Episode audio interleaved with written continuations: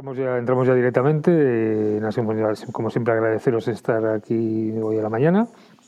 Hablando, eso, seguimos hablando con las salas de Bitcoin, creo, creo que están dando mucha mucha información útil para todos, la verdad. Para mí, primero, la que ya también es un tema bastante desconocido y que conozco de una manera muy, muy superficial y que gracias a, pues, gracias a Antonio y vuestras aportaciones, pues la verdad eh, estamos teniendo un, un conocimiento un poquito más en profundidad del tema del de este nuevo tipo de economía, quizás, de la nueva moneda de Bitcoin, y sobre todo desde un punto de vista, como siempre, informativo y formativo, que es lo más, lo más interesante. Y sobre todo, pues eso. Muchas, muchas gracias, Antonio, y te cedo el testigo y adelante tú ya con la sala, por supuesto que ya sabes que cuando empiezo a hablar eh, luego me cuesta parar. pero, pero eh, en realidad para la gente que no ha estado en otras salas, digamos que al final todas se van hilando muy bien, ¿no? Porque, por ejemplo, en la anterior hablábamos de, de la inflación, en otra hablamos de, del tema del euro, la transición al euro, cumplía años el euro, ¿no? O sea, digamos que todo está todo muy interconectado, ¿no? Y yo creo que aquí una nota común entre todos los que nos reunimos eh, habitualmente es que nos gusta un poco escuchar otros puntos de vista, entender un poco las cosas, pero sobre todo hacerlo desde un punto de vista donde no nos están intentando vender nada y un poco os decía que era la idea del principio. Aquí no se da consejos de inversión, no se vende absolutamente nada a nadie. En estas salas en concreto, digamos, no se está ofreciendo un servicio en particular, simplemente invitar a la reflexión sobre un fenómeno que está ahí que surgió muy de manera nicho y pasando desapercibido y era la única forma en que podía salir, como comentábamos en la sala sobre Satoshi Nakamoto, pues es parte del diseño. Parte del diseño porque es como la vida misma, o sea, nosotros no sabemos ni de dónde venimos, pues eh, hay muchas teorías, pero aquí estamos en este mundo, ¿no? Y los orígenes son desconocidos en el fondo. O sea, tú puedes tener una, una, una formación religiosa y, y, aceptar, digamos, esto, una, una, formación evolucionista y aceptar otra cosa, pero estamos en un mundo que está funcionando y que ya no nos importa realmente o no es tan relevante como empezó, ¿no? Desde, desde nuestro punto de vista, bueno, pues cada uno ya es una opción personal. Entonces Bitcoin nace así también, ¿no? De una manera muy sigilosa, donde además no se debería saber quién lo ha creado, porque eso le da cierta autenticidad. Yo sé que esto a veces puede ser contradictorio por muchas personas, pero es así. El hecho de que no exista un punto único de destrucción, pues es, es fabuloso, ¿no? Pues hoy un poco quería hablar de la, de la, situación actual, pero quería hacer un repaso desde esa primera sala que abrimos un 15 de, de diciembre, en que nos encontrábamos en el bloque 714.227 concretamente. Eh, los bloques, como sabemos, pues son todas esas transacciones entre individuos que no necesitan un banco para hacerse transacciones, para pagos de servicios, productos, o porque hay gente que está moviendo parte de su riqueza a Bitcoin, o por las razones que sea, ¿no? Porque Bitcoin es una cosa y cómo se use es otra, ¿no? Eso es como decíamos siempre, lo de un cuchillo es un cuchillo, pero se puede utilizar de muchas maneras. Un papel tiene una función, pero se puede utilizar de muchas maneras. Pues Bitcoin es algo en concreto que hemos ido descubriendo aquí y que se puede utilizar de muchas maneras. Pues digamos que a, fecha de, en este momento estamos en el bloque 721.465, o sea, 7.238 bloques que introducen en el sistema monetario, por así decirlo, de Bitcoin aproximadamente 45.237 Bitcoin nuevos, ¿no? A una valoración de hoy pactada entre los diferentes exchanges de 38,29, pues tenemos un, un billón más de, dólares, un billón 700 mil dólares más en el sistema en términos de, de dinero de Estados Unidos, ¿no? porque un poco lo que yo he invitado a la gente a descubrir aquí es que Bitcoin viene a reemplazar el dinero. Es dinero impreso por nosotros, los ciudadanos, utilizado entre nosotros, sin una entidad central y de una manera inmutable utilizando una tecnología que es la criptografía y la función hash, que hace que sea imposible manipular esos libros. ¿no? no hay forma de modificar con un TIPEX esos apuntes, no hay manera, no hay marcha atrás. La única forma de revertir una transacción en Bitcoin, en Bitcoin es pedirle al, que la ha recibido que te la, te la devuelva. ¿no? En este sentido, 7.238 eh, bloques desde esa primera transacción. No ha parado ni un solo instante. Se ha mantenido de media 10 minutos por bloque, que es parte de ese diseño para garantizar que se transmite de manera adecuada todas las transacciones, que no se puede hacer una duplicidad de transacción. En ese ecosistema de bloques, como sabéis, hay una figura fundamental que es el minero, que aquí utilizamos una canción muy interesante en la cultura española, ¿no, Fidel? Para un poco caricaturizar, pero ¿qué es lo que vienen a hacer? Están Es caricaturizar, pero es realidad, es verdad. pero en el fondo es lo que están haciendo, están acuñando una nueva moneda. Es cierto, cierto. Entonces esa moneda nueva pues está acuñada, esa, esos eh, confirmadores de bloques están ahí, es un incentivo. Un error muy común es pensar que ellos son los que controlan la red y no es así. Ellos solo confirman bloques siguiendo un consenso. Ese consenso lo determinamos todos los que tenemos un nodo. Yo tengo un nodo, con el que juego, hago proyectos, incluso puedo incluso minar si quiero y tal.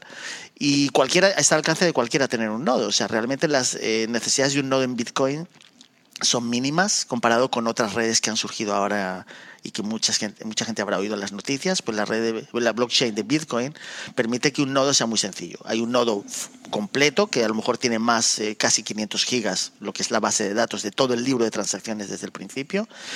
Y, pero luego se pueden montar nodos mucho más ligeros, con no todas las transacciones, sino haciendo una cosa que se llama como una especie como de, como de recorte. En inglés se dice un prune. ¿no? Digamos que no hace falta todas las transacciones, sino que se eligen unas cuantas de ese árbol de transacciones que son las que forman cada bloque. ¿no?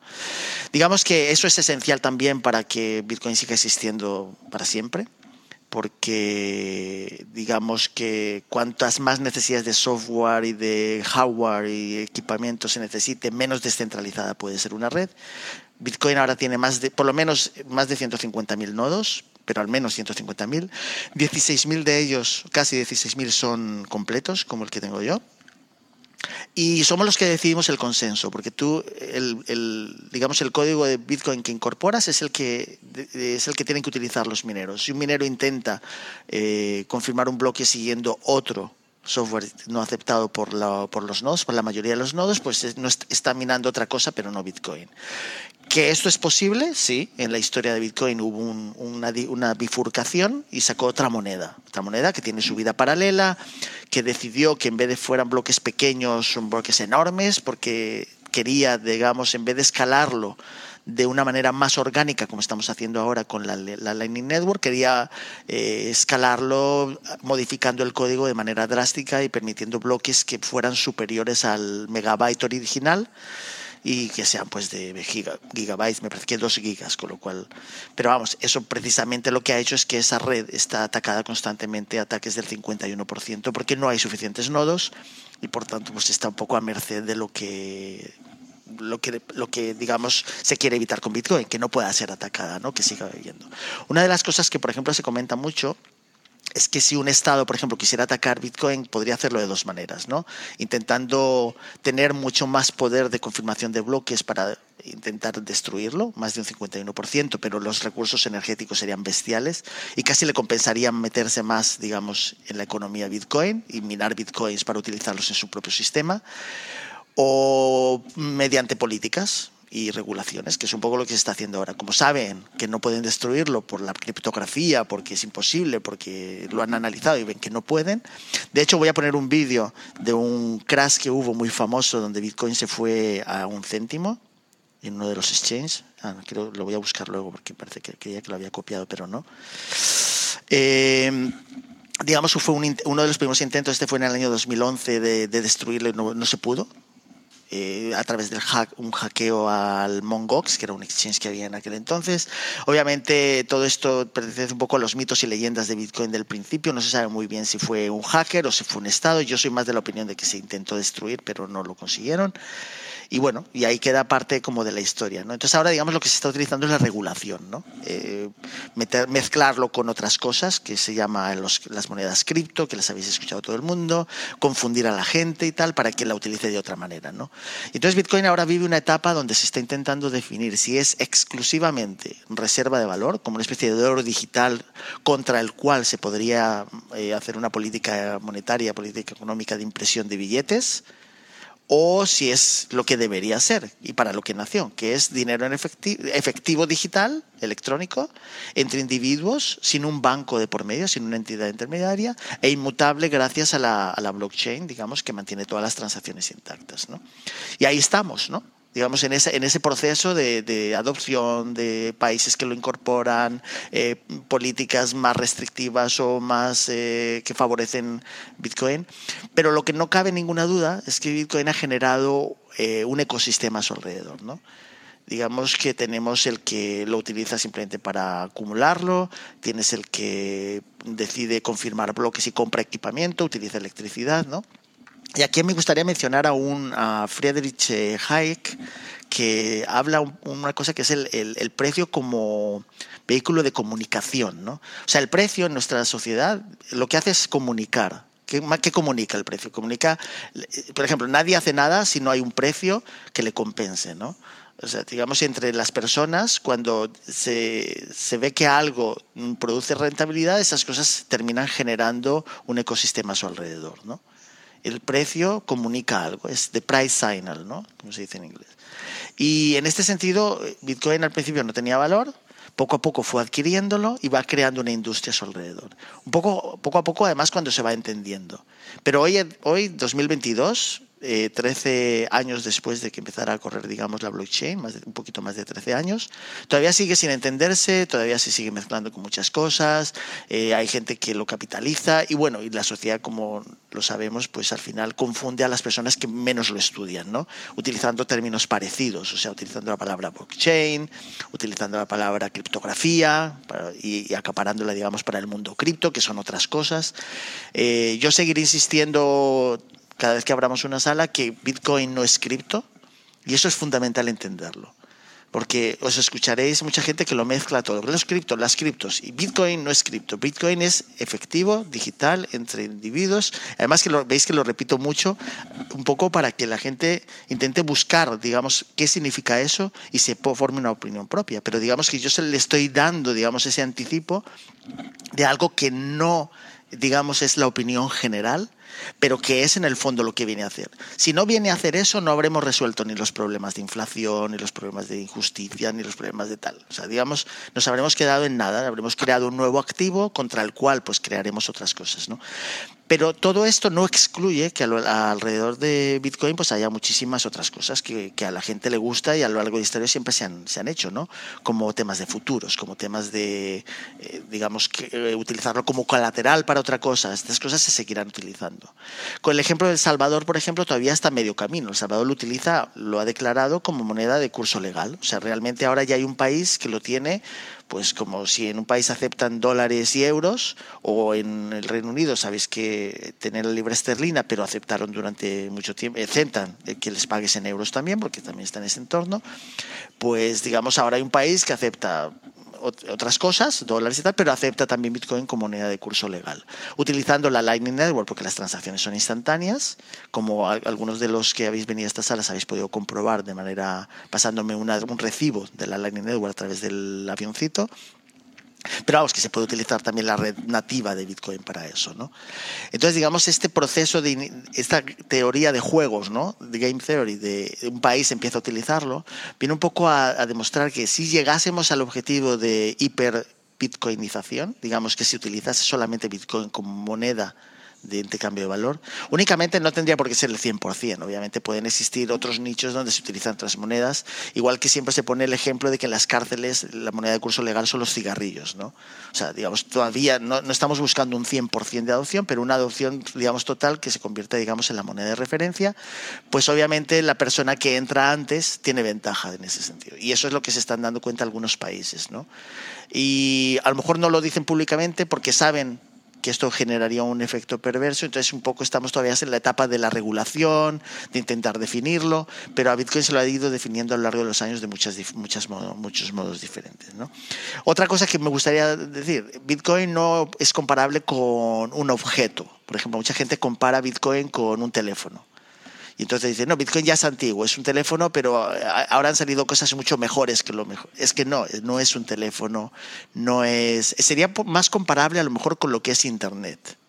O sea, Internet, tú puedes hacer muchas cosas en Internet, pero Internet es lo que es, es la, es la base, digamos, de la comunicación a nivel global. Lo que estamos haciendo hoy en esta sala, hablando es fruto de la existencia de Internet, nos permite comunicarnos y lo que hace Bitcoin es añadir la capa del pago por productos y servicios utilizando esa base que es Internet. Y, nada, pues un poco era lo que quería decir. El precio hoy, hoy a día de hoy son 38.000. Si por ejemplo hubiéramos entrado de manera desesperada ese 15 de diciembre y hubiéramos traspasado todos nuestros ahorros a Bitcoin, pues perderíamos dinero perderíamos de la bajada de ese día era 48.800 y ahora vale 38.290, con lo cual la persona habría perdido pues 10.000 por Bitcoin Esto ha pasado muchas veces a lo largo de la historia de Bitcoin. Bitcoin ha pasado por muchos precios diferentes según se ha ido entendiendo. También hay que tener en cuenta que la, distribución, digamos, la cantidad que se va acuñando va variando. Como hemos dicho, aproximadamente cada cuatro años, 210.000 bloques se va dividiendo por la mitad la cantidad de bitcoins que se dan a la persona que confirma un bloque y esto va generando pues eh, que llegue a un punto en que casi no va a haber recompensas y nos tengamos pues un poco que basar en lo que es la, las comisiones que pague la gente por hacer las transferencias. Mucha gente pregunta qué pasará dentro de muchos años cuando ya no haya una recompensa. ¿no? Bueno, Bitcoin en realidad, y esto lo sabe muy poca gente, no nació eh, eh, deflacionario. O sea, el diseño original eh, establece cuatro ciclos por lo menos para que se reinicie y pudiera haber hasta 84 millones de bitcoins. Pero esto la gente no, digamos, esta discusión se aparcó y se ha dejado aplazada hasta el año 2214, que los que estamos en esta sala probablemente pues no lo veremos, a menos que se invente algo que nos permita mantenernos de por vida de manera indefinida. ¿no? Entonces, hasta ese momento no se definirá si sencillamente se deja cero y no hay ya incentivo por confirmar un bloque, y entonces todo será por comisiones, pero yo creo que para, para que dentro de esos años pues habrá probablemente otras cosas diferentes. Sí, tiene éxito Bitcoin como está diseñado, será, formará parte de nuestro día como tenemos hoy en día, por ejemplo, la electricidad en todas las casas. Cuando la electricidad empezó, eh, no era algo que estuviera digamos, incorporado a la, a la, a la edificación es algo que se incorporó posteriormente. También Internet no estaba incorporado a las edificaciones al principio, era algo añadido. Ahora no es posible eh, edificar sin incluir, mm, digamos, Internet en todos los edificios y así poco a poco se irán incorporando. Entonces yo creo que en el futuro probablemente habrá algo que incorpore, digamos, la propia eh, confirmación de bloques de manera automática entre los ciudadanos, vivan donde vivan y hagan lo que hagan en el futuro. O sea, digamos que no es muy pronto para aventurarse a decir qué es lo que pasará en el futuro, es algo que no nos debería preocupar a día de hoy. O sea, a día de hoy es más importante saber que tenemos una oportunidad única de tener una moneda para pagarnos entre nosotros sin tener que tener un banco, que es verdad que todavía deben pasar una serie de años hasta que la gente sea capaz de entender cómo funciona realmente, porque, digamos, con nuevas, tecnologías implican nuevos conocimientos y habituarse a algo. Es como decíamos que el ser analfabeto hoy en día eh, o hace años no es lo mismo. ¿no? Hoy probablemente no tener un mínimo conocimiento de, informática, de, de, redes y tal, pues es, ya es una carencia ¿no? en nuestras sociedades. Y obviamente todavía estamos en un mundo donde hay mucha desigualdad. O sea, una de las preguntas constantes que dicen, bueno, pero Bitcoin está muy bien para el mundo donde está todo desarrollado, pero ¿qué pasa en África? Pues sí, es nuestra tarea pendiente. Pero los, precisamente en África es donde tiene más sentido cuando las personas lo descubren y saben cómo utilizarlo de manera segura, les permite mantener su poder adquisitivo. Obviamente África es otro tema para otra sala. ¿Cómo llegará o cómo podrá eh, mejorar las condiciones de vida, pues ya lo veremos, pero forma parte, digamos, de este precio global que tenemos, el hecho de que si hay países que tienen una política económica más eh, menos organizada, países africanos, pues sí se sabe que muchos de esos países están imprimiendo billetes y están comprando Bitcoin con lo cual eso desestabiliza o mueve el precio también, porque tú lo menos que quieres es que algo que consideras que tenga valor se compre con algo que no tiene valor. O sea, al fin y al cabo, en nuestra sociedad, cuando tú cambias por algo, cuando tú vas a una, a una tienda y compras algo, un producto, estás cambiando un billete en euros en la, en la, Unión Europea por, por alimentos, ¿no? porque los necesitas para poder subsistir. ¿no? Entonces ahí ese, ese intercambio tiene que tener, eh, tiene que dar a ambas, ambas partes, tiene que ser, eh, digamos, útil para ambas partes. ¿no?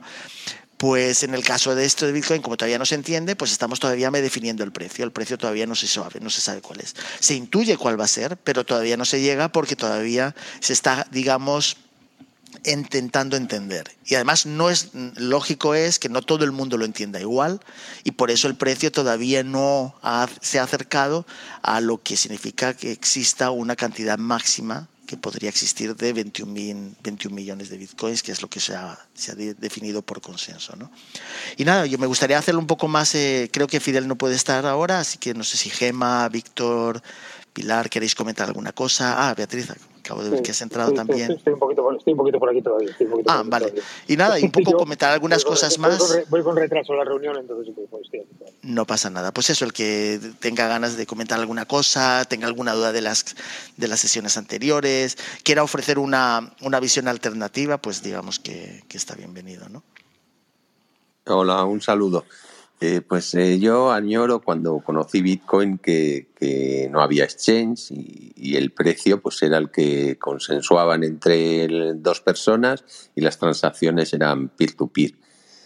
Los exchange pues lo que hacen ahora o, uno de los, de los eh, fallos que yo les veo es que proporcionan a los gobiernos, ya que está demostrado que atacando la propia blockchain no pueden, eh, sí que les proporcionan una forma de manipular fácilmente el precio de Bitcoin y más con el mercado de futuros y posiciones cortas y bueno, pues, eh, eh, las transacciones que se hacen dentro de los exchanges no forman parte de la propia blockchain de Bitcoin y los gobiernos sí que pueden tener acceso a, a toda esa información, ¿no?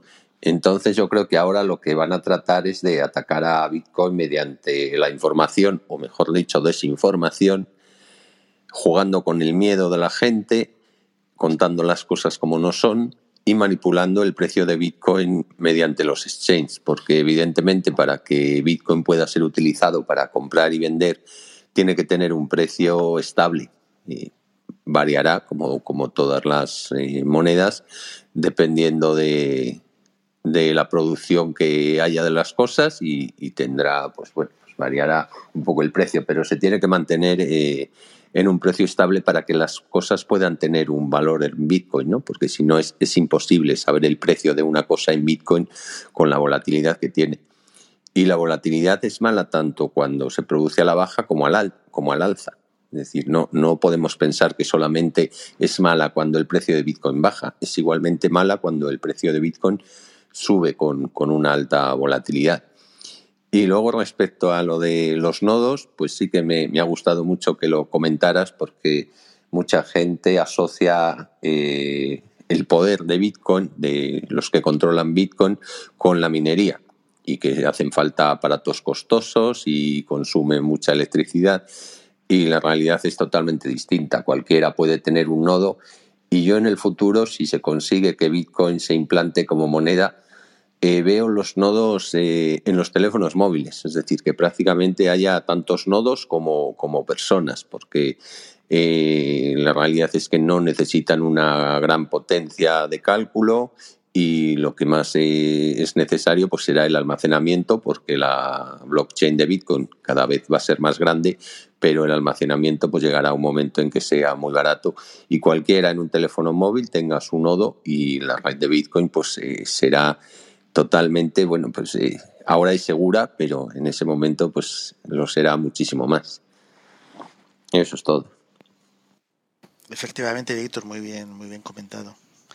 Eh, ¿Alguien más tiene alguna...? No, simplemente una, una, cosa respecto a, sabes que yo soy bastante dumi en este tipo de temas, ¿no? Pero sí es una noticia que vengo leyendo desde hace un par de días, ¿no? Que que Bitcoin también se, ha convertido con la crisis de la, de valor de la criptomoneda durante estos últimos semanas, por decirlo de alguna manera, ¿no?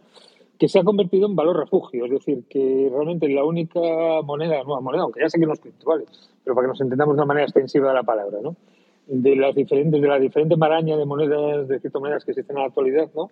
que la única que ha salido reforzada y que se convirtió en valor refugio en las últimas semanas es, es precisamente el Bitcoin, ¿no? Si me puedes confirmarlo, ¿no? Porque es algo que, que precisamente ayer estaba leyendo también en algún, en algún medio económico. Vamos. Sí, efectivamente, Fidel. Y lo comentaba en la sala anterior. Yo, por ejemplo, tenía un, familiar que, que, me decía, quiero, quiero meterlo todo ya, ¿no? Y digo, fíjate, con todo lo que yo hablo de ello, digo, es que no te recomiendo hacerlo de golpe. O sea, es que no, no me veo yo con el coraje para decirte que metas un millón aquí de golpe, porque aunque crea en ello, creo que vas a estar mirando constantemente y digamos que no voy a tener la capacidad para, para aguantar, digamos, mes tras mes, bajadas, subidas, salidas, ahora lo quiero sacar, o sea, digamos, esa mentalidad, digamos, que todavía la gente, o sea, prefiero que él lo entienda instruirle, lo descubra y cuando tenga ese momento de decir, ostras, ahora ya entiendo lo que es y me siento cómodo, que esa persona, digamos, lo haga de manera natural y personal, ¿no? Porque si es una forma, yo puedo decir personalmente, sí, yo lo utilizo como, como refugio, pero también sabéis que me gusta utilizarlo como forma de pago. Siempre que encuentro un lugar donde se acepta, es, enseguida lo, es, mi, es mi selección. Y siempre digo que la gente debería empezar a pedir que, si no todo, una porción se la pagasen en Bitcoin.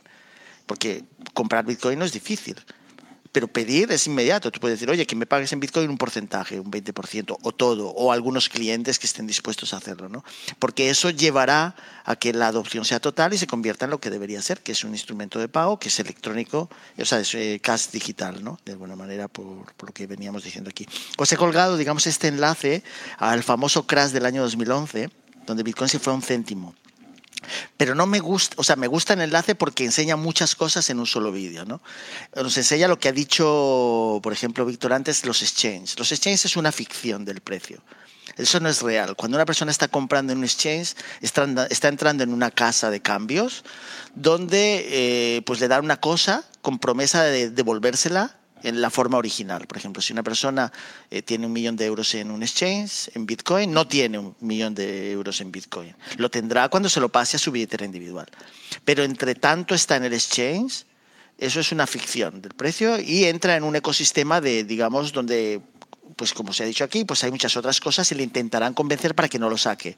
Le dirán, guárdalo aquí un tiempo y te damos más, acaba de salir un nuevo producto que es interesantísimo, por favor entra. Entonces digamos que cuando yo recomiendo, me, duele mucho recomendar, recomendar porque sé que lo van a liar te van a liar con otras cosas, va a entrar en un ecosistema completamente distinto. Y es verdad que si es cierto que algún porcentaje podrían incluso multiplicar su dinero y ser inteligente como para salir con beneficios y luego ya lo que se quede ahí que le dé igual, no todo el mundo tiene esa misma mentalidad y entonces pues el exchange es el que se beneficia al fin y al cabo. En este vídeo, por ejemplo, vemos cómo se habla de Mongox, que es un exchange muy famoso que fue hackeado y que todavía los que tenían ahí parte del dinero están esperando que se lo devuelvan. Siempre sale, todos los años sale ese anuncio de que les van a devolver, van a devolver. Están expectantes porque, claro, el que tenía 10 bitcoins que no valían nada en el 2011, pues ahora tienen cierto valor y están esperando ansiosos a que les devuelvan, aunque sea solo una porción de aquello que tenían en el exchange. En este vídeo además se ve cómo esa caída, o sea, las reacciones de la propia persona que lo está viendo en directo, ¿no?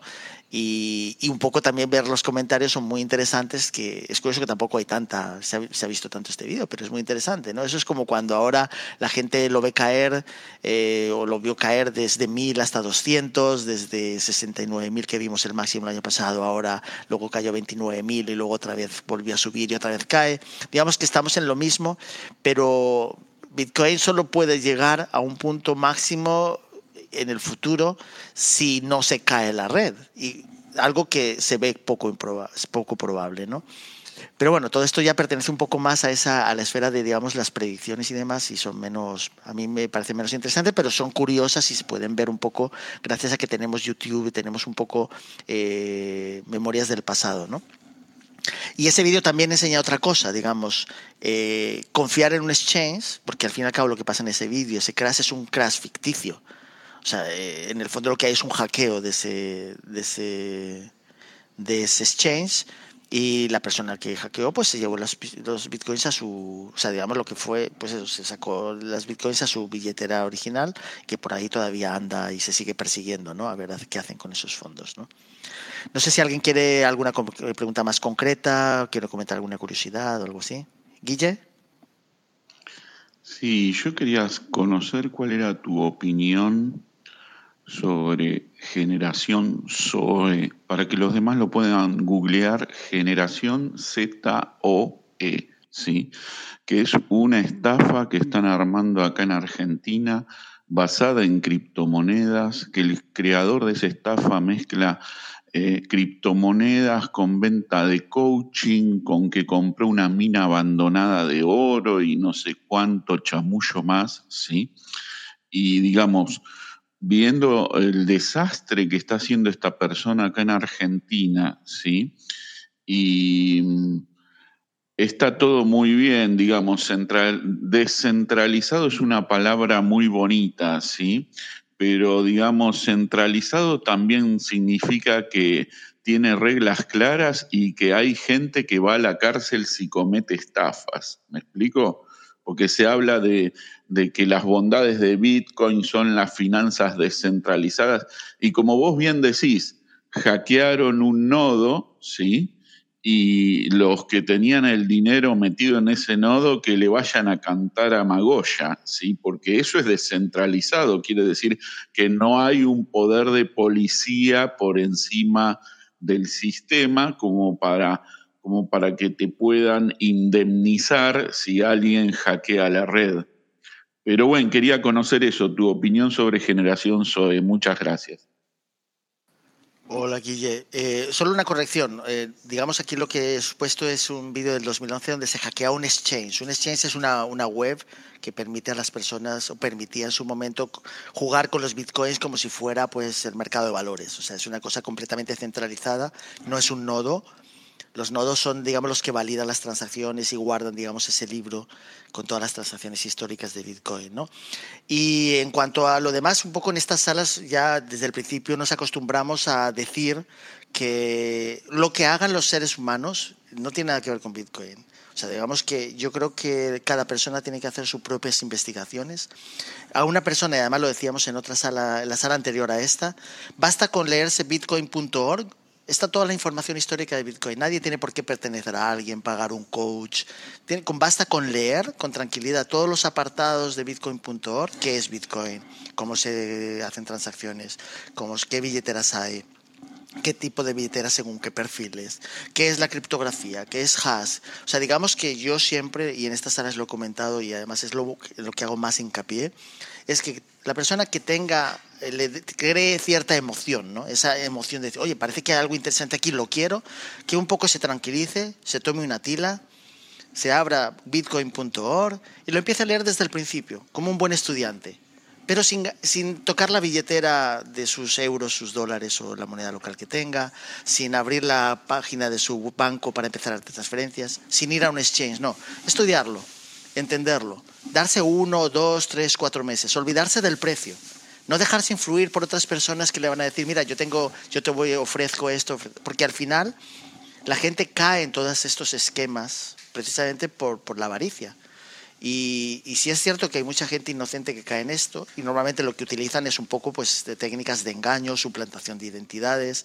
Quiero decir, si yo, por ejemplo, que ahora estoy hablando aquí, imagínate, sigo hablando, sigo hablando y empiezo a tener, digamos, una audiencia, cualquiera de los que estamos en esta sala, Fidel, Beatriz, Víctor, alguien se abre un perfil con nuestra foto, el nombre es parecido, e inmediatamente después de estas salas me pongo se pone en contacto contigo haciéndose pasar por mí y te empieza a embelezar con ideas de cosas. Pero no soy yo, es otra persona. Pues a lo mejor tú puedes caer porque piensas que soy yo el que te estoy hablando. Pero digamos esto, yo lo que siempre digo, la gente tiene que tener mucho cuidado cuando alguien se pone en contacto con ellos, verificar que esa persona es esa persona. ¿no? Me pasó hace varios días hablando con un amigo eh, le mandé un mensaje, hacía tiempo que no hablaba con él, y además le he invitado a que entre en CloudHash porque es una persona que le encanta hablar y tiene una, a ver si se nos une un poco a, cultura en español también. Eh, lo primero que hizo fue llamarme y me llamó a través de Instagram, que es la primera vez que hablo yo a través de Instagram. Entonces, para comprobar que yo era yo. Y luego, obviamente, nuestra conversación poco retomaba pues un poco el pasado y tal, con lo cual él se cercioró de que era yo.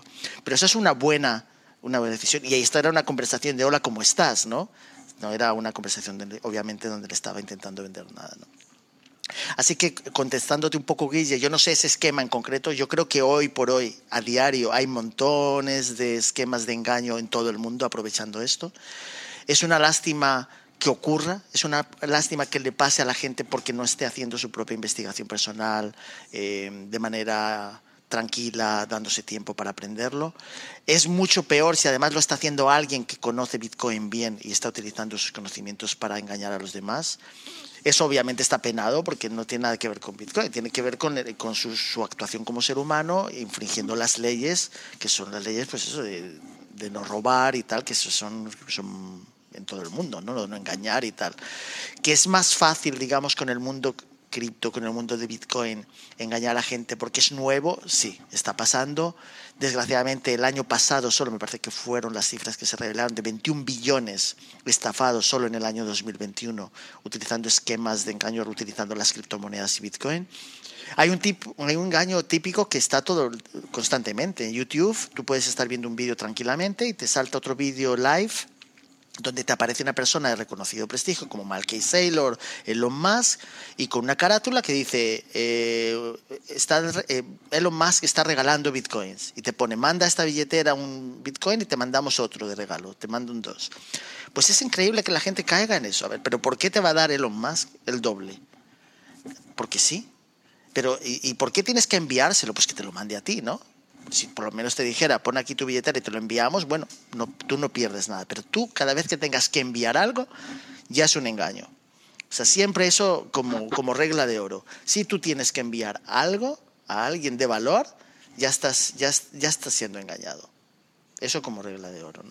no voy a entrar en este en concreto, Guille, te agradezco que me lo envíes, pero bueno, yo llevo muchos años en este ecosistema y sé que hay montones de, de engaños diferentes. La gente es muy creativa en la literatura española además tenemos muchos ejemplos de picaresca y siempre que surge algo, pues siempre hay picaresca. Yo, por ejemplo, siempre, si tú estudias la historia de Ponzi, el pobre, digamos su apellido, ha pasado a la historia como el, engañador más, el estafador más grande de la historia. ¿no? De hecho, cada vez que hay un esquema Ponzi, pues se utiliza su, su apellido, digamos, para, para, referirse a ello.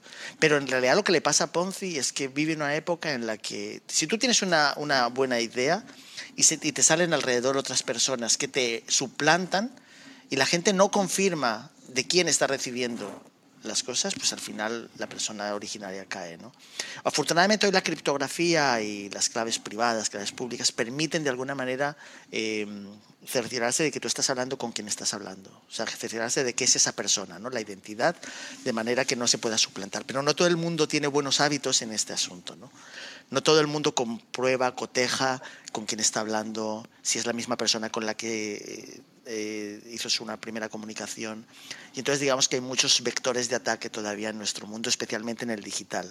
En el mundo real, pues bueno, tenemos elementos como su comportamiento, su forma de ser, su forma de vestir, las cosas que ha dicho, el pasado que tenemos con esa persona. Trasladar esto al mundo digital todavía nos está costando. En el mundo digital todavía hay mucha gente que no sabe cómo funcionar, digamos, de una manera segura. Y fíjate que llevamos muchos años ya de Internet, ¿no? Pero bueno. No sé, Guille, más o menos te he dicho un poco rasgos generales, pero, pero en estas salas nos preocupamos un poco de que la gente eh, se prepare, estudie y no caiga en estos esquemas, ¿no? Otra consulta. Vos mencionaste que usabas, si, si no entendí mal, que usabas Bitcoin como refugio de valor. Ahora, cuando alguien evalúa el desvío estándar del Bitcoin, ¿sí? El desvío estándar es una medición estadística de cómo se afecta una variable aleatoria. El desvío estándar del Bitcoin da alrededor del 70%. Eso lo deja al nivel de, tiene el mismo desvío estándar que juegos de azar. ¿sí? ¿Entendí mal o me falta algún dato? No, es una buena puntualización, Guille, porque el, problema es que yo veo Bitcoin como la moneda, que va a ser la moneda. No lo veo como, un, como una especie de una acción de bolsa o un activo. O sea, yo la palabra activo como algo que compras para luego vender, volver al mundo fiat, no lo veo así. Lo veo como modo de cambio, yo lo utilizo para hacer transacciones también, pero también como reserva de valor, quiere decir para mantener el poder adquisitivo. Yo entré en el año 2015, en febrero, además se van a cumplir siete años, ¿no? el 15 de febrero.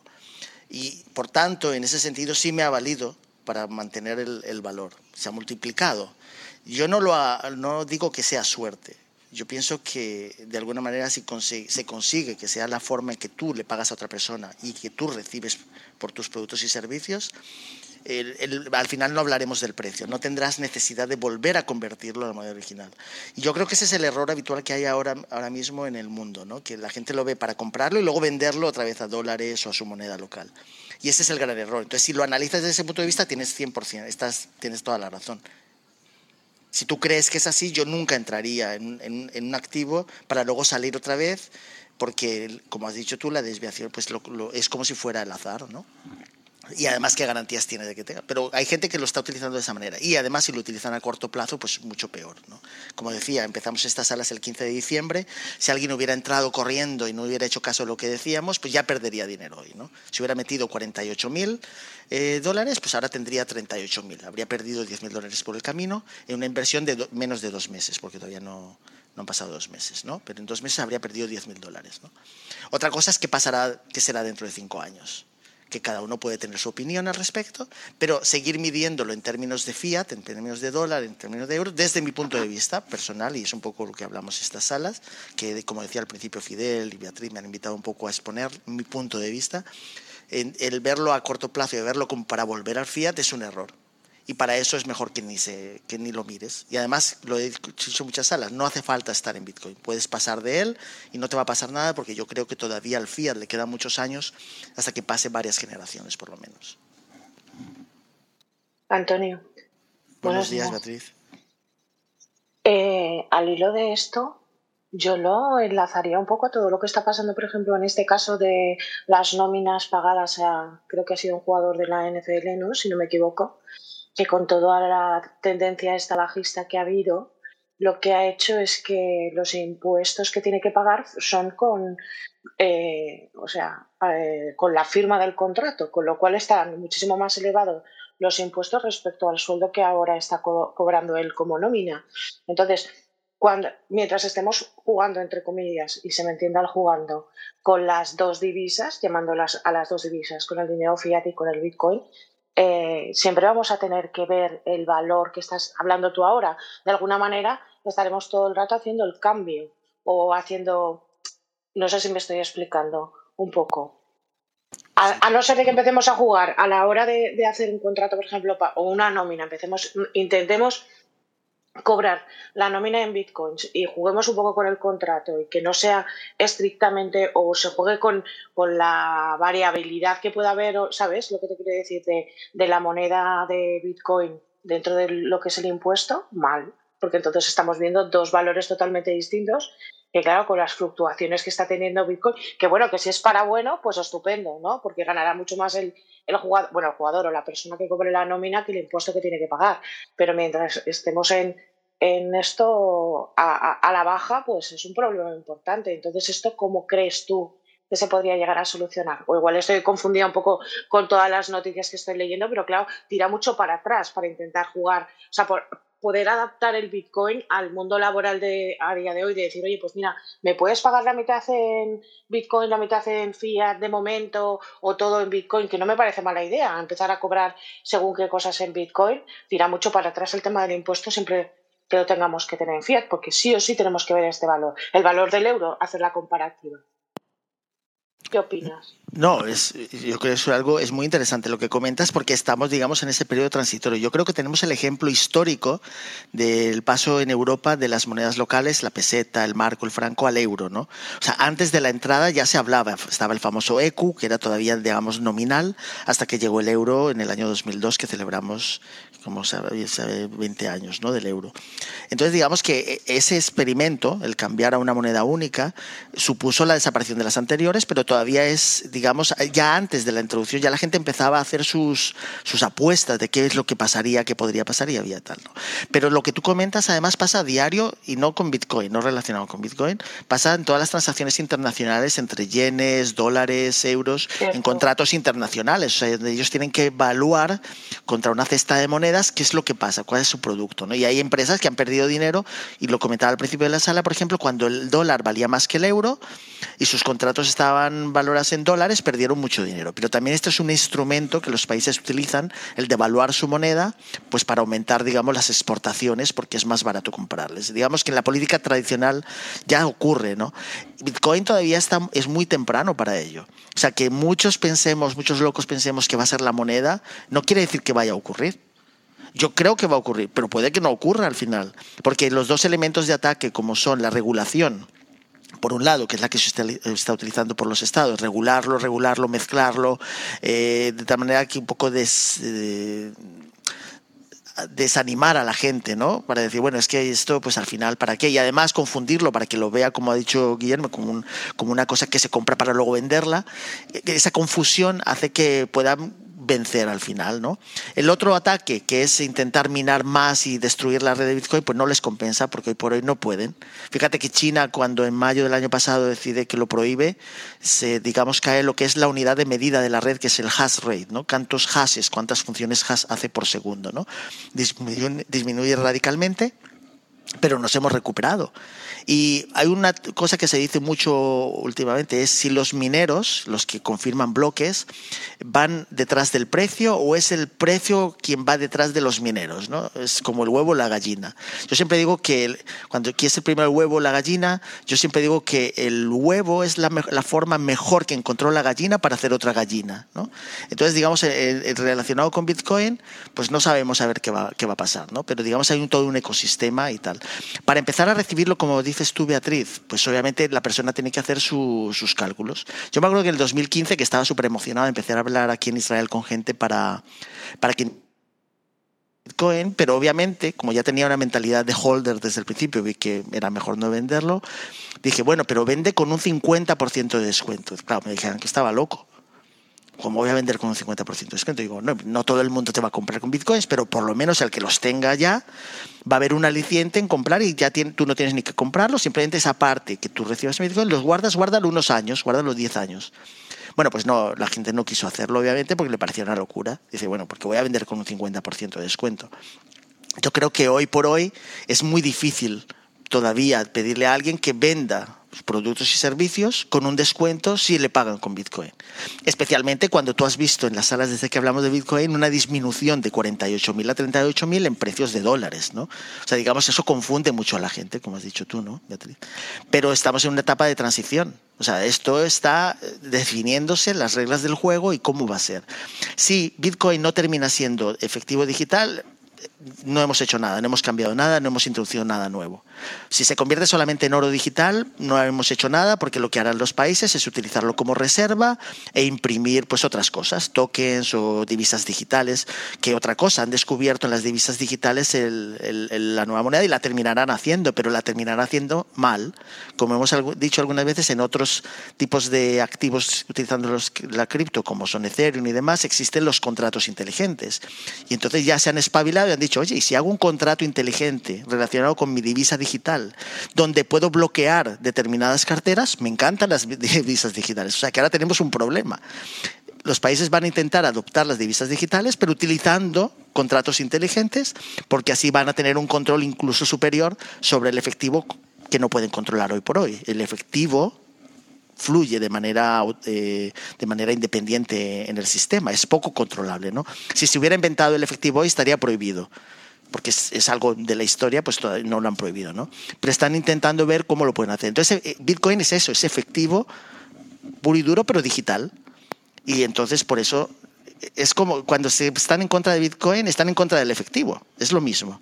Y como ellos sí que saben lo que es Bitcoin en el fondo, pues están, están intentando llevarse el debate a otras áreas, desanimar, confundir, es cripto, y ya veremos cómo durante estos dos años que vienen va a ser muy interesante asistir a cómo se desarrolla este, este ecosistema. Si cae Bitcoin, ¿caerán el resto o lo que hace es potenciar el resto de monedas? Ya que está aquí Garchot para discutirlo también. Eh, ¿Qué crees? Pues es que ese es el gran debate, ¿no? Porque eh, yo creo que es al contrario. Si Bitcoin recupera su máximo, todo va arrastrando por un efecto inercia psicológico en el mercado porque la gente, hay muchos bots, hay mucho arbitraje, y entonces eh, se fijan poco en, lo fundamental del tema y se fijan más en el, tema del precio. ¿no? Pero todavía la gente anda muy despistada y, es muy difícil estar, eh, eh, un poco iluminar un poco la, escena porque pues, eh, todavía hay mucha avaricia y es lógico que como en, en, la escena tú misma lo has visto, se ponen muchos ejemplos de gente jóvenes que han vendido no sé qué, una NFT, se han hecho millonarios, pero todo es en números. O sea, en realidad si tú analizas a las personas en concreto, tienen teóricamente esa cantidad. Pero si la quisieran trasladar a fiat, es lo que pasa. Pues tienes cada vez que hay una caída del mundo cripto, vamos a utilizar ahora la palabra esta global que gusta tanto, ¿qué es lo que ocurre? Pues hay una caída del precio bestial. ¿Por qué? Porque están relacionados, es una ecuación. O sea, cuando la gente saca dólares, saca otro token, que es una moneda estable, y por tanto, como está anclada a uno a uno, pues lo que hace es que lo único que puede variar es el precio del, del, del segundo, que es el token Bitcoin o lo que sea que se estén ellos cambiando, ¿no?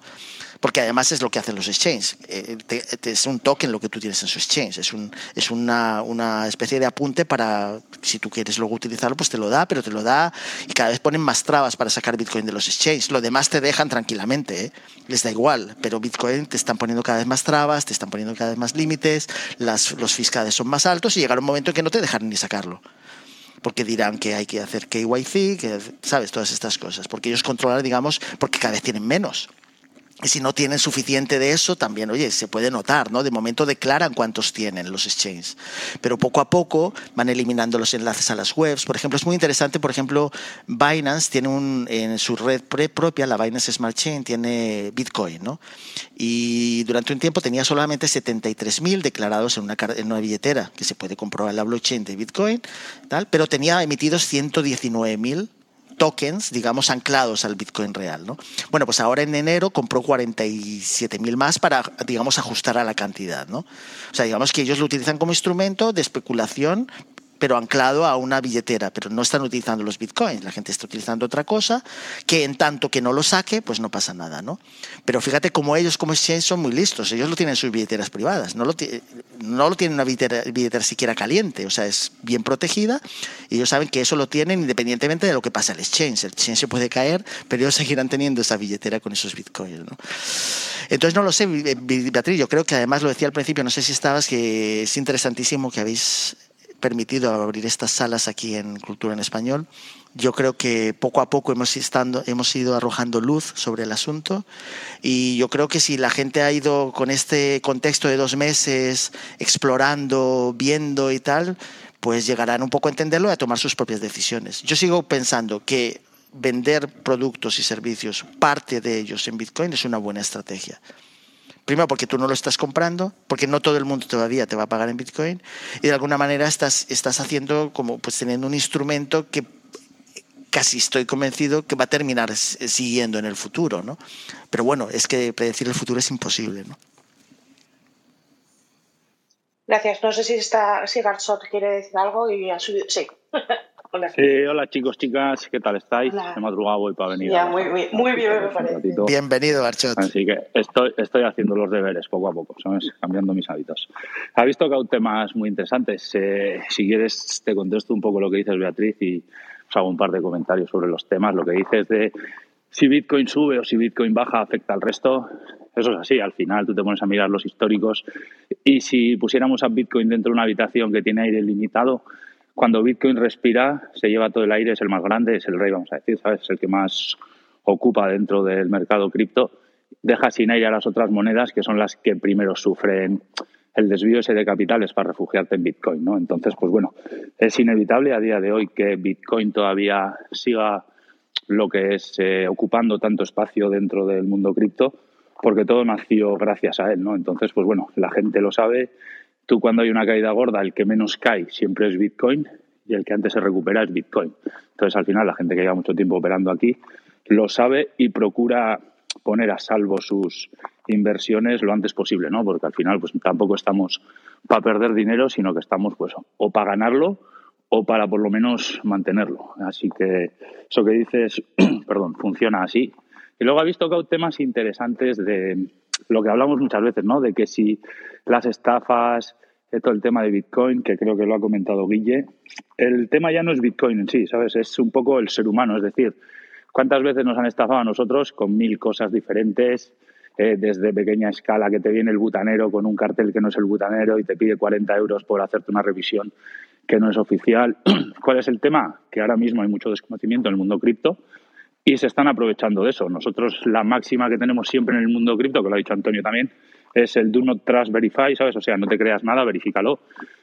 Y la culpa no es de Bitcoin, la culpa es del ser humano, que poco nos pasa quererte meter en un sector, como nosotros decimos, que es el lejano oeste, sin tener conocimiento de nada, ¿no? Pues al final eres carne de cañón y eres un target potencial de este tipo de, de estafas, pero esto sería, poniendo un ejemplo muy sencillo, eh, los cuchillos son un peligro porque la gente los utiliza para matar gente, sí, pero es que los cuchillos cortan carne y valen para otro tipo de utilidades que han sido para lo que se ha creado, ¿no? Entonces, pasa un poco lo mismo con el tema de Bitcoin y pues un poco los fraudes y las estafas, que yo principalmente digo siempre que poco nos pasa y más tendría que pasar para que la gente se informe y se meta aquí como es debido, no porque le oyen a su amigo el del bar que compró Bitcoin a 2.000 y ahora está a 30.000, ¿sabes? Que es todo muy bonito, pero al final requiere un estudio, es un, es una, ¿cómo se dice? Un sector muy técnico y muy complejo que, que mínimo que si tú vas a meter dinero que seguramente te cueste meterlo, ¿sabes? Infórmate, no lo hagas al modo indio porque lo has oído a tu vecino del bar decirlo, ¿no? Y otro tema que comentaba también Guille, que me ha parecido interesante, el tema del refugio de valor de Bitcoin, ¿no? El índice que decía que tiene un menos 70%. Tú en realidad, si te pones a comparar el Bitcoin de cuando salió al mercado, que valía cero, o sea, que valía cero euros, y estamos hablando que 13 años después Bitcoin ha multiplicado su valor por 70.000, o sea, ahora mismo no hay un activo en todo el mercado financiero de inversión, en lo que tú quieras hacer, que te dé esa rentabilidad a 10 o 13 años, ¿no? Entonces, eso hay que tenerlo en cuenta. Si tú te metes en Bitcoin a 68.000 o a 48.000, como decía Antonio, y ahora está a 38.000, eh, Antonio decía que has perdido 10.000 dólares. Yo soy de la opinión de decirte que ni ganas ni pierdes hasta el momento que vendes. Entonces, tú ahora mismo en tu balance verás que tienes eh, 10.000 dólares menos. Pero si te has metido aquí sabiendo dónde te metes, etcétera, sabrás que dentro de tres años, en el siguiente halving, cuando eh, las recompensas de minar se reduzcan a la mitad y sea mucho más caro minar un Bitcoin, su precio va a subir. Entonces, dale un tiempo para decir, oye, aquel Bitcoin que compré a 48 mil dólares, hoy estamos hablando de que ese Bitcoin cuesta 80 mil, por ejemplo. O sea, la gente que compró en el máximo histórico de 2017, en el halving anterior, a 19 mil y pico dólares, hoy, con un Bitcoin hundido al 50% comparado con su máximo histórico, estamos hablando que ellos tienen un 50, no más, un 70%, un 80% de beneficio comparado con su máximo histórico que compraron hace cuatro años y el Bitcoin se fue al garete, luego también con el coronavirus se quedó a 3.000 euros. Entonces, es todo muy relativo, todo este tipo de comentarios vienen porque la gente realmente no se ha informado bien qué es el, qué es el Bitcoin, qué potenciales ofrece. Si nosotros nos ponemos a mirar, una de las mayores estafas que hemos sufrido ha sido el cambio en España, por ejemplo, de la peseta al euro, que el euro en los últimos 20 años se ha devaluado un 30%. La gente no lo dice. Eh, la inflación que nos están metiendo en España es una, es una barbaridad.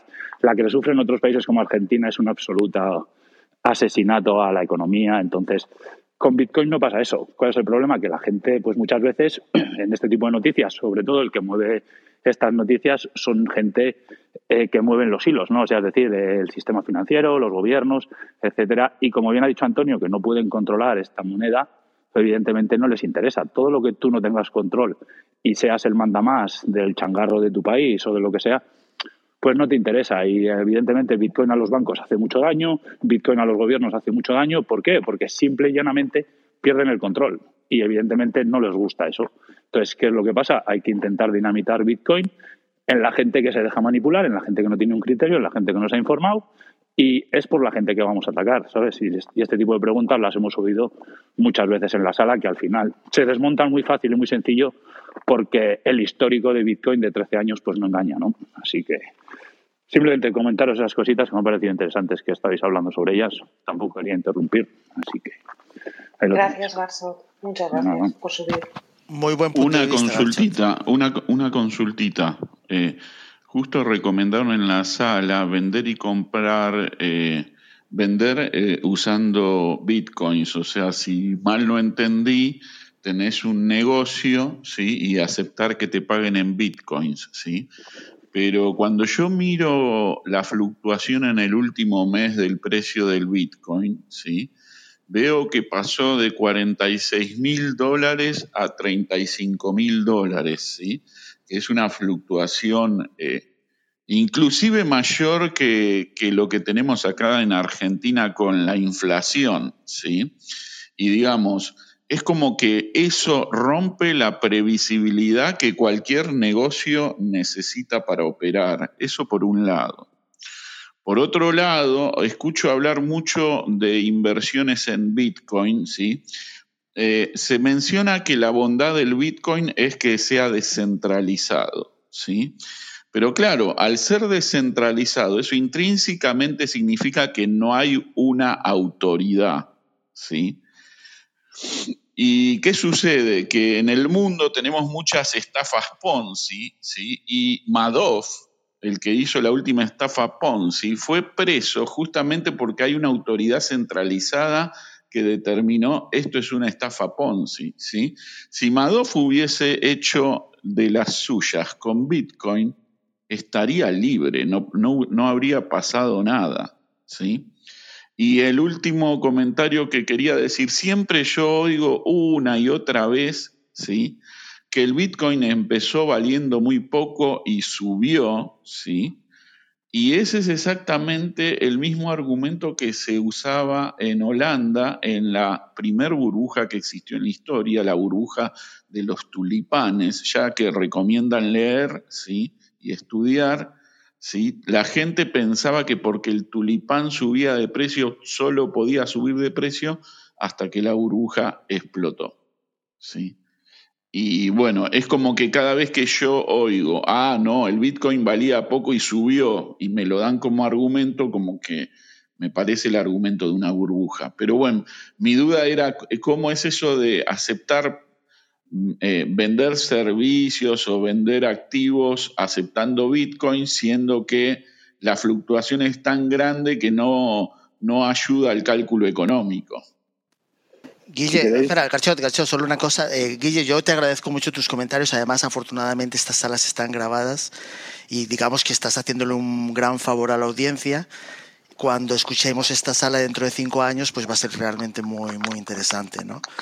Porque o bien tienes razón o bien confirmas un poco lo que viene sucediendo a lo largo de la historia. Pero yo te recomendaría que estudiaras a fondo Bitcoin porque por lo que comentas no lo conoces, simplemente conoces las noticias de Bitcoin, los scams, los miedos. O sea, compararlo con Madoff. No, no, yo estudié Bitcoin, estudié Bitcoin, sé lo que es un hash.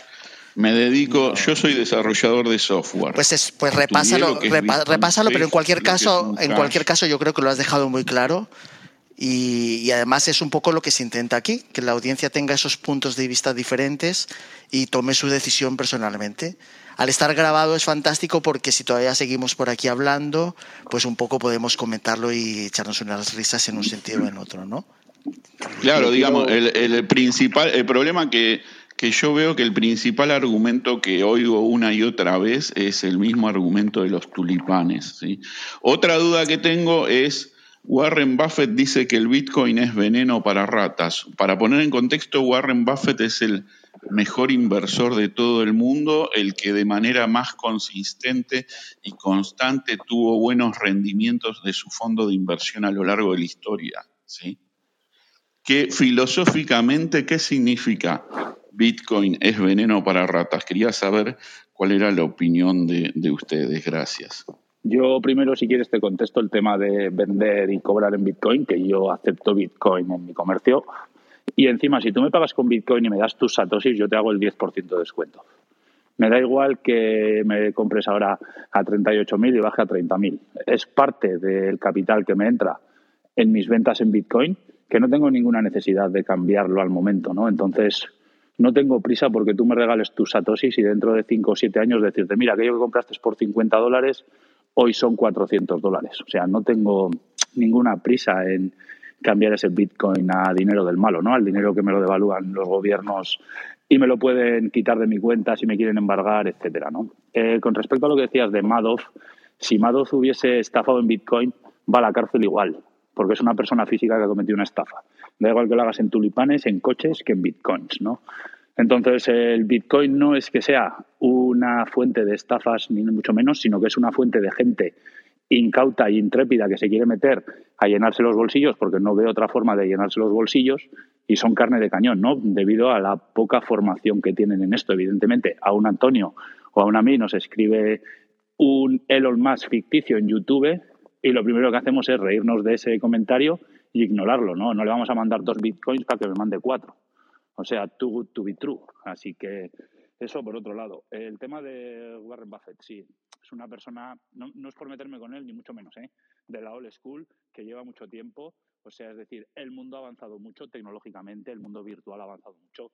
Tú cuando Warren Buffett no existía Internet, no podías tener propiedades en el mundo online. O sea, es decir, tú no podías ser propietario de nada en Internet, etcétera. Esa misma pregunta se la puedes hacer a Michael Saylor, que ahora mismo tiene 125.000 bitcoins en su cartera es uno de los inversores top de las empresas de América y sigue acumulando bitcoins, ¿no? Y estuvo mirando en dónde invertir eh, todo el exceso de balance que tenía en sus, en sus empresas, mirando en Argentina para comprar propiedades, no que se devalúan, comprando yates en Argentina para llevarlos al Caribe, no que se devalúan, que es lo que al final encontró Bitcoin. Y no tiene ningún problema. Y empezó comprando Bitcoin a 17.000 y ayer compró otros 600 y pico Bitcoins con un precio promedio de 37 mil dólares. ¿Por qué? Porque ya ha dicho que no tiene ninguna intención de vender Bitcoin en su empresa hasta dentro de 100 años. Entonces, claro, es depende un poco tú cómo te formes, cómo te informes y si eres un desarrollador web, yo te, mira, yo te recomendaría que mires un poco lo de la descentralización de Bitcoin, cómo funciona ya que estás metido en esto del mundo online, puesto que Bitcoin es un ente descentralizado, para nada un esquema Ponzi porque está gestionado y verificado por más de 112.000 nodos validadores de transacciones, que tú para estafar a la red, para hacer un hackeo tienes que poner el 51% de los nodos a tu favor. Ahora mismo eso es completamente imposible. Otra de las opciones de poder eh, acabar con este sistema Ponzi de Bitcoin es apagando el Internet del mundo, pero acabaríamos con el día a día de la humanidad, que hace 30 años si nos apagaban el Internet del mundo no pasaba nada. Entonces hay que adaptarse a los nuevos tiempos, no hay que ser tan old school, hay que ver un poco la realidad, abrir un poco la mente y ver todo lo que está viniendo, ¿no? Porque cualquiera nos iba a decir hace 20 años a nosotros que 20 años después íbamos a estar hablando aquí, dando un paseo por el campo en una plataforma de audio con gente de Argentina, con gente de Bolivia, con gente de Zaragoza y con gente de Madrid. Entonces las cosas cambian, las cosas vienen, la tecnología está para implantarse, está para quedarse y muchas veces está para utilizar, utilizarla y sacarle un rendimiento, ¿no? Así que yo es lo que te puedo aportar. Eh, quería, quería no dejar pasar un segundito, un segundito, quería replicarte algo. Vos decís que si te pagan en Bitcoin aceptás descuentos del 10%, ¿sí? Bueno, entonces yo te ofrezco el siguiente negocio te compro euros y te pago en Bitcoin y haceme el 10% de descuento. ¿sí? Los que quieras. Es, un, negocio genial pagarte, Me sumo el euro a menos de lo que cuesta. ¿sí? O sea, cuando vos haces esa afirmación, ¿sí? para mí esa afirmación que vos haces no tiene sentido, no tiene sentido económico esa afirmación. Es refleja tu propio entusiasmo irracional por el Bitcoin, ¿me explico? Pero, digamos, la gente no puede andar por el mundo, ¿sí? Eh, vendiendo euros al 10% menos de cuál lo es la diferencia porque si no, en dos días... Espérame un segundo. ¿Cuál es la diferencia? déjame terminar el párrafo y te contesto cualquier duda. La gente no puede andar por la vida vendiendo euros al 10% menos de lo que cuestan, ¿sí? Porque en dos días se quedarían sin nada de capital. ¿Me explico? Entonces, decir, yo te vendo y te vendo al 10% menos, ok, vendeme euros, que te los compro todos. Pero déjame contestarte, ¿sabes, ¿sabes cuál es la diferencia? Que tú a los euros que me das, por ese mismo dinero, yo voy a un exchange y compro Bitcoin, no te tengo que hacer un 10% de descuento. La pequeña diferencia, el pequeño matiz desde un punto de vista empresarial es que yo un producto que vendo tengo mi beneficio. Entonces, yo eh, dentro de ese beneficio me puedo permitir hacerte un 10% de descuento porque quiero que tú me des tus satosis. ¿Por qué? Porque yo estoy plenamente convencido, viendo el histórico de Bitcoin de, aquí, de los últimos 13 años y de los próximos 110, 127 eh, años que le quedan para minar el último Bitcoin, que lo que tú me des, hoy en Satoshis dentro de 10 años va a valer mucho más. Y eso no tengo lugar a dudas y podríamos dejar esta conversación grabada a 10 años y veremos que el Bitcoin a 38.000 es historia. Entonces, el tiempo me da la razón de que Te hemos perdido, Garchot. De todas maneras, Perdona, de todas, no, de todas maneras, Garchot, Garchot, yo creo que Guille ha dejado su punto claro. No es el objetivo de esta sala, se queda Sí, grabada. yo creo que ha quedado muy claro lo que has dicho. Víctor, si Sí. quieres comentar algo, yo estoy esperando a que Fidel llegue Yo para lo que pienso cerrar es la que sala. ninguno de los tiene razón, ni Guille ni Garchot. ¿Por qué? Pues porque estamos eh, cometiendo eh, un error que con Bitcoin no, no nos podemos permitir si queremos llegar a donde tiene que llegar. Y es que lo estamos asociando continuamente al fiat. La volatilidad de Bitcoin viene porque pensamos en dólares o en euros.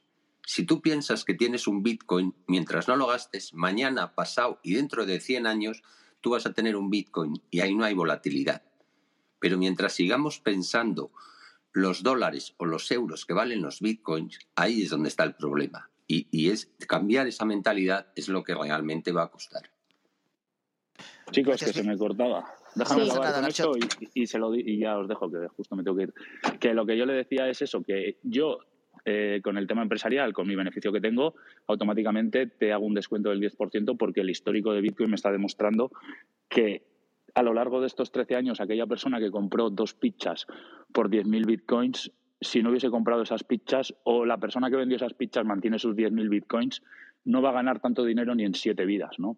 Entonces, pues bueno, es cuestión de informarse. No voy a entrar en el debate este de gente que realmente no ha estudiado todo el tema en profundidad, que es reacio por las noticias que le han influenciado, ¿sabes? Y no ha tenido la capacidad de hacer el do not trust verify y verificar todo como, como es realmente, ¿no? O sea, no estoy como intentando convencer a nadie, ¿sabes? Sino que cada uno tiene que au- autoconvencerse de lo que es mejor para él. Habrá mucha gente que eh, Bitcoin no sea lo mejor para él, como para mi padre ahora mismo, hace tres años eh, era impensable que utilizase WhatsApp o Facebook y hoy lo utiliza, visto que lo está utilizando sus hijos, sus nietos, sus sobrinos y todo el mundo y ha dicho, bueno, pues lo voy a utilizar para comunicarme con ellos.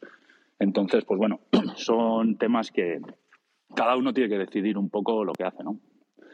Eh, gracias, Garcho. Yo creo que lo has dejado muy claro. Yo estoy esperando, Beatriz. No sé No, si Fidel de- está vamos a o hacer no. una cosa, como ya nos estemos pasando de la hora, además bastante. Claro, es que yo quería hacerlo así. Pues sí, casi mejor vamos cerrando y, y os emplazamos al miércoles que viene. Me gustaría si decir una cosa.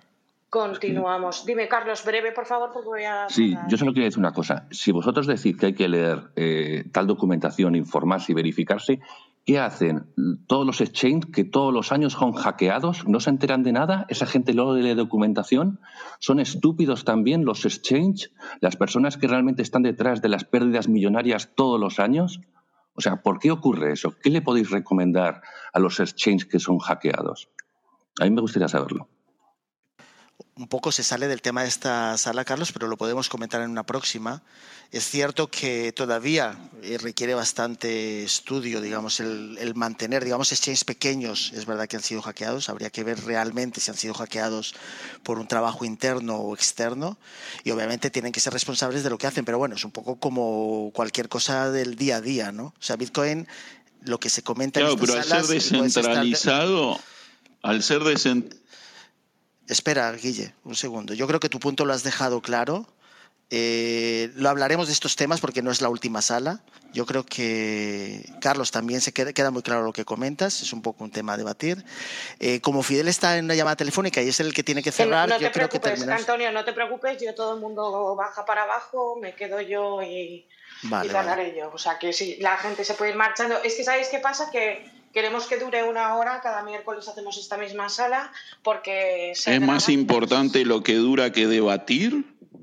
No, Guille, el, formato que estamos haciendo, el formato que estamos haciendo es precisamente para que sea y además porque tú ya has dejado muy bien tu punto y, y además lo has dicho sin que te hubiéramos interrumpido, o sea, lo has dejado muy claro lo que piensas. Yo creo que es fantástico que también se tenga esa opinión. No estamos debatiendo porque aquí no estamos intentando convencerte de nada. Yo no quiero ni que tengas Bitcoin, que no lo tengas, ni que creas, que no creas. La idea de estas salas de cultura español no es entrar a un debate para que tú salgas de esta sala convencido, loco para comprarlo o vender. Has dejado tu punto, la gente de la audiencia yo creo que es inteligente, verá lo que tú has dicho, lo analizará, lo que ha dicho Carlos también, muy interesante punto de vista, pero aquí no estamos, no es una sala, a lo mejor en esto no ha quedado claro, no es una sala para debatir y convencer, es una sala para exponer una serie de temas. Los debates los podemos tener en otra próxima, abrimos salas de vez en cuando, no sé cuántas más abriremos sobre asuntos, donde podríamos entrar un poco más al trapo de cada cosa, porque has sacado temas que son muy interesantes, obviamente. Y además quedan ahí grabados un poco para que no solo la conversación se quede aquí, sino para que la gente reflexione y la pueda ver no solo ahora, sino también en el futuro. ¿no? Y yo te lo agradezco mucho, Guille, y también Carlos. Lo único que ahora sí bajaremos a todo el mundo porque queremos cerrar la sala. Lo que pasa es que Fidel está en una llamada y él es el que ha abierto la sala y es el único que puede cerrarla para que quede grabada. Y muchas gracias a todos. Garchot, Bueno, eh, yo- Gaizka, gracias, Fidel. Antonio. Muchísimas gracias. Como siempre, Antonio, os emplazo al miércoles que viene. Publicaremos la sala de que el asunto, el tema a tratar, que puede ser también simplemente un debate. O sea que os invito a todos que, a que vengáis. Eh, qué pena, Andrés, que vienes ahora. Hubiera sido interesante que hubieras estado un poquito antes. Pero lo dicho, os bajo a todos más que nada porque si no perderemos la grabación de la sala. Os- eh, luego podéis estar escuchándonos en Spotify, en Apple Podcasts, etcétera, etcétera. ¿Vale? Un beso y gracias a todos. Un abrazo. Gracias, Víctor, Guille, Pilar, Eugenia, Gema, todos, ¿vale? Gracias, chicos, chicas.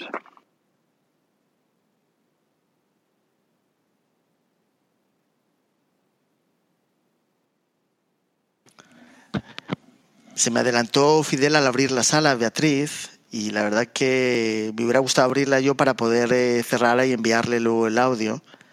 Pero vamos, que No te sería- preocupes, quedamos así, todo el mundo de la audiencia, si quiere se puede marchar. Yo me espero a que acabe la llamada y le, y le llamo yo para decirle que, que cierre. Si te quieres marchar, Antonio, no te preocupes que tendremos también.